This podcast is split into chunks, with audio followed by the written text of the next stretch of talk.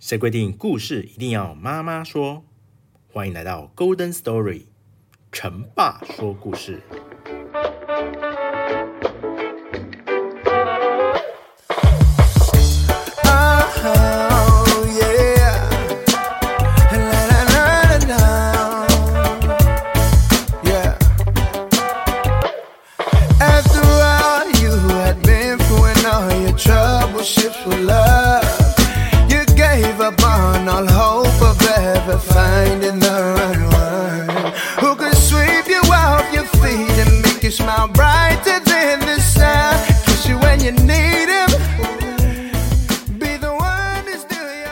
Hello，大家好，欢迎来到 Golden Story，成爸说故事。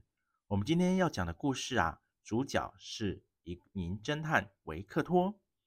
那这个侦探维克托呢，他本名啊叫维克托奥坦，是一个检察官的儿子哦。那侦破了很多国防债券失窃案啊，还有谋杀案啊，而且啊非常坚持不懈的与亚森罗平斗争，而一时名声大噪。在此之前呢，他只不过是一个精明能干但脾气暴躁、令人难以忍受的老警探。那报纸也曾经多次报道他奇特的破案手法和古怪方式，连警察总署也对他的某些要求感到惊讶。不过，司法警察局长戈艾戈蒂埃先生啊，一直很信任并支援这位下属。在他给总署的一份报告中写着：“维克托警探曾在法属。”殖民地任职，经常执行最危险、最棘手的任务。由于生性风流，因此始终无法胜任更高职位。随着岁月的推移，他性格已稳重许多。继承了大笔遗产的他，离开殖民地，回到国内。为了找点事打发时间，他托我住在马达加斯州的一位表兄向我引荐。我这位表兄啊，对他十分尊重。虽然他年纪颇大，喜欢独来独往，但办事谨慎，毫无野心，也不喜欢自吹自擂，是个可贵的人才。我对他的工作表现十分的满意。好，那今天的故事就即将要从这边开始喽。那请仔细听了。这是一个星期天的下午，便衣侦探维克托偶然来到了巴尔塔扎电影院。他本来是在熙熙攘攘的克利希大马路跟踪一个人的，将近四点时却把人跟丢了，于是干脆一个人躲进这家电影院来放松心情。他手里拿着一份晚报，上面刊登了一则花边新闻：近日有人肯定，著名大盗亚森罗平销声匿迹多年以后，又开始重出江湖。上星期三。有人似乎在东部的一个城市见过他。巴黎已派侦探前往调查，他也许会再次躲过警方的追捕。可恶！维克托啊，低声咒骂着。他是一位把犯罪分子啊视为自己死敌的好警察。他的好情绪因此变坏，一边唠叨，一边站了起来，准备离开。这时候，他突然看到前面的一个包厢里面。坐着一位十分漂亮的女人，简直就是个天生的美人胚子，用不着搔首弄姿就已经够引人注目了。于是维克托留了下来，他抢在大厅的灯光暗下来之前，仔细地打量着她那闪着黄褐色光泽的头发、白皙的肤色和明净如水的双眸。维克托已经过了那种能讨女人喜欢的年纪了。他并不是没有自知之明，但是美女还是令他百看不厌，并且能总是让他回忆起自己生活中难忘的那些风流韵事。大厅里的灯光又亮了，女人突然站起身来，她身形优雅，穿着入时，这使得维克托啊更想多看她一眼，更了解多一些。一半是好奇。一半是出于职业的兴趣，维克托开始靠近她，想要跟踪她。这时候，楼下出场的人群啊，突然嘈杂混乱了起来。有一个男人高喊着：“抓小偷，快抓住他！”大厅正中的通道上啊，一个身材矮胖的年轻男人正拼命地拨开周围拥挤的人群，他的脸色通红，急得脸都变了形。他用手指着前方，但无论是维克托还是别的观众都没有发现有哪个人在跑或企图逃跑。那个男人大声叫嚷着，用手拨开人群，用肩膀拼命地顶，拼命往大门挤。维克托立刻跑下楼。当他在门边赶上那个男人的时候，还听到他在喊。手，快抓住他！外面充满了市井的嘈杂。那年轻人站在人行道上，发疯似的前后左右看望了好几秒钟。想必他想找的那个人不见了。突然，他似乎发现那个人，于是，在汽车和有轨电车中穿行奔跑。他不再叫喊，只是向前飞奔，有时还跳起来，似乎想在人群中再次发现那个偷他东西的人。同时，他感觉到有一个人从出电影院开始，几乎和他一起并肩追赶小偷，于是脚下更有劲，奔跑的速度也就更快了。你还看得见他吗？不可能吧！这么多人，你怎么能看得见他呢？一个声音啊，在他身旁问的。那年轻人气喘吁吁，小声地说：“我虽然看不见他，但我肯定他是从这条街过去的。”说话间，已经到了十字路口。他吩咐着说：“先生，你走左边这条街，我走右边这条。是个女的，矮个子，棕头发，黑黑衣服。”可是他在自己选择那条街上奔跑不到二十步，就累得靠在一堵条墙上，大汗淋漓，上气不接下气。直到这时候，他才发现那个跟自己一起追赶扒手的人根本没听他刚才的吩咐，竟然一直跟在自己的身后，并且在自己体力不支的时候啊。友好的扶住了他。你怎么还在这里呀？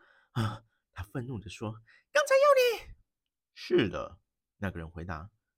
可是从克利希广场起，你就好像乱碰乱闯。你应当好好的想一想。有时候待着不动，反倒更容易把事情弄清楚。这类事我经历的多了。年轻人打量这位热心人，让他奇怪的是。这个人看起来虽然上了年纪，但跑了这么久，竟然都不喘。你很有经验是吗？年轻人对这种口气啊，有些不快。当然，我是警务人员，我叫维克托。警务人员？年轻人再一遍重复他的说的话，眼睛里闪过一丝不易察觉的恐慌。他伸出手来：“你真是太热心了，再再见。”说完了。他似乎急于想离开，维克托拉住他问说：“你要走了吗？可是那个女人呢？那个偷了你东西的扒手？不要紧，我相信我会找到他的。我可以帮助你，跟我谈谈案发的情形吧。行行，什么情形？呃，其其实也没什么啦。年轻人越是希望结束谈话，维克托就越缠住他不放。最后，侦探挽起年轻人的胳膊，往警察局走去。年轻人一边走一边极力反抗，说：“你疯了，让我安静一会儿。”“我没有疯，但是我也不会让你安静。”维克托这么说。由于心里还在为追踪扒手放弃了跟踪电影院那位漂亮女人而气恼，维克托的脾气变得粗暴起来。年轻人不从，情急之下打了维克托一拳，没想到换来的结果却是自己挨了两拳。还被强行带进了警察局的大厅，并被扔在一张旧椅子上。维克托大声说道：“说，为什么跑那么快？你一出来就看见那个贼了，还在拼命跑，是不是自己想逃跑啊？”年轻人反驳说：“这跟你有什么关系啊？这奇怪，我有权追人，我有权在街上跑，可是你无权在公共场所制造混乱，正如人们无权在铁路上无缘无故拉警报一样。”我并没有妨碍任何人啊！不，你妨碍了我，你大大地妨碍了我本来要办的一件非常有趣的事情。你的证件我没带。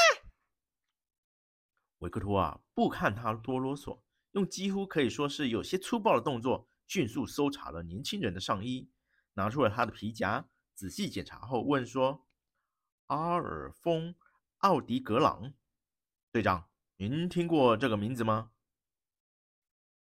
没有哎，不过可以打电话问问。队长建议说。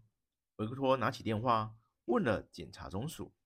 五分钟后，他朝奥迪·格朗冲了过来：“你这混账！上星期四，九张国防债券被窃，你也同时失踪。东部银行的职员呐，一下子就弄到九十万法郎，做得真漂亮。你在电影院丢的，应该就是这笔钱吧？那个女贼又是怎么回事啊？”奥迪·格朗显然吓坏了，他哭了，他不再为自己辩解。傻里傻气的招认说：“那偷钱的女人叫阿尔瑞斯蒂娜，我前天在地铁上遇到她的。昨天我们一起吃了午饭和晚餐。她注意到我口袋有一个黄信封。今天在电影院，他贴在我身上，拥抱我，在我身上。信封里装的就是国防债券。是的，那女人叫什么名字？我不知道。”住哪里呢？嗯，也不知道。我和她只是约了在马来马德莱纳大教堂会面。还有工作吗？好像是打字员吧。在哪里工作？不清楚，好像是一家化工的仓库。奥迪格朗抽泣得更加厉害，已经无法听清楚他说的话。维克托再不再需再也不需要更了解更多的情况。他吩咐队长小心看着这家伙，就回家吃晚餐了。无意中抓住了这个大罪犯，并不能使维克托高兴。他甚至后悔自己不该管这件事，后悔失去了跟漂亮女人搭讪的机会。多么漂亮的女人，而且那么神秘！这该死的奥迪格朗为何恰好不识时务地冒了出来呢？维克托对漂亮女人是那么欣赏，乐于窥探他们生活中的秘密，这是他的天性，也是他乐此不疲的一项爱好。泰尔纳街啊，有一套舒适的小房子，那就是维克托的住所。家中除了一个老仆人，没有其他人。维克托有一点积蓄，喜欢旅行，生性不羁的他，对于在警察局做事，总感到十分惬意。在那里，同事们对他很尊重，把他看作有独特见解的人。哪一件案子他办烦了，不管上司下命令也好，威胁也好，他都不会再办下去。但是如果他对哪个案子有兴趣，就会把他抢过来侦查到底，再把结果报告给他的靠山警察局长戈蒂耶先生，然后就不再管了。星期一，维克托在自己订阅的报纸上看到了埃杜安探长讲述逮捕奥迪格朗的经过，披露了很多细节，这令他十分气恼，因为他始终认为一个好的警察啊，口风应该要很紧。维克托原本是想放下报纸去做别的事的，可是晃眼间呐，又读到一则消息：亚森罗平在东部一个城市出现，而这个城市就是斯特拉斯堡，国防债券就是在这个城市里失窃的。当然，这可能只是巧合，因为看不出奥迪格朗这傻瓜跟亚森罗平之间有什么联系。可是不管怎么说。这些消息已经引起了维克托的兴趣，他决定去查一查。今天的故事就讲到这边。如果喜欢这节目的话，欢迎订阅《Golden Story》成爸说故事，并且在 Apple Podcast 给我一个五星评论，并留言推荐给其他听众。谢谢收听，我们下次再会。